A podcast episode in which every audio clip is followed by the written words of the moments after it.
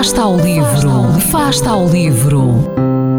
Ler mais, ler melhor, ler saúde, ler ciência, ler arte, ler todas as palavras do mundo. Fasta ao livro, uma rubrica da responsabilidade da Rede de Bibliotecas de Vizela.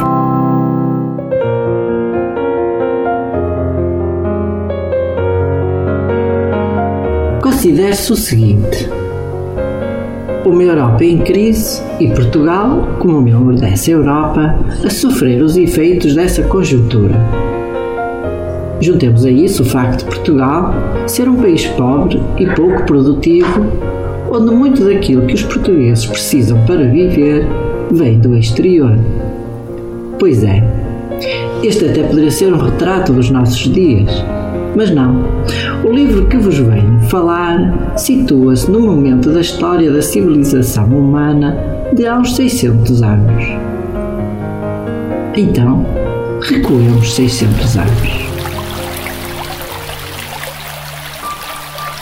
Portugal era um país pobre, pouco povoado e a população dividia-se entre clero, nobreza e o povo.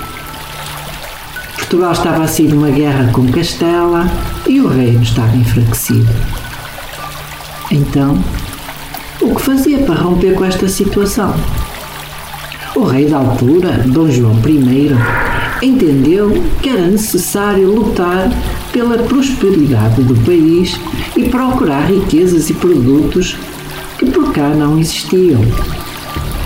E, se assim o pensou, assim o fez e deu-se início ao longo plano de expansão marítima e às descobertas, o maior projeto da longa história de Portugal que viria a ter implicações para o resto do mundo.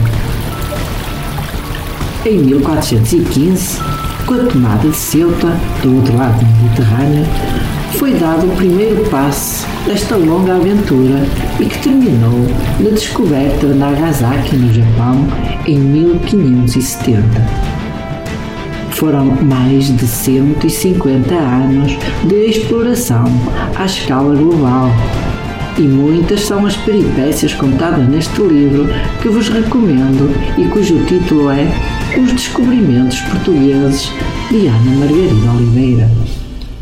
Trata-se de um livro de muito fácil leitura, pois a sua estrutura e a forma como nos é apresentado ajuda-nos a perceber as conquistas dos portugueses.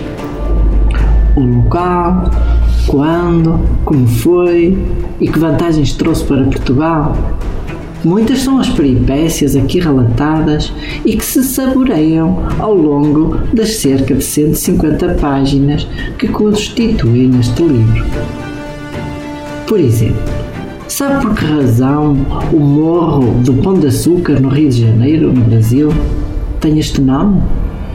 Pois bem, a resposta está neste livro e o seu batismo deve-se justamente aos portugueses daquela época.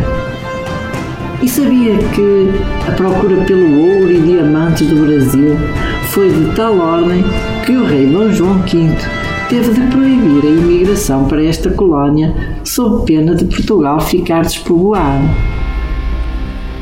Pois bem, muitas são as razões para ler este livro que a autora Ana Margarida Oliveira nos sugere e que eu confirmo e recomendo. Boas leituras e, como estamos próximos do Natal, bom Natal!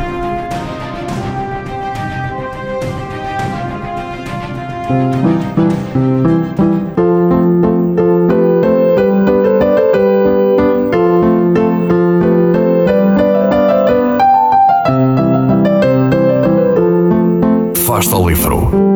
Quem lê nunca está só.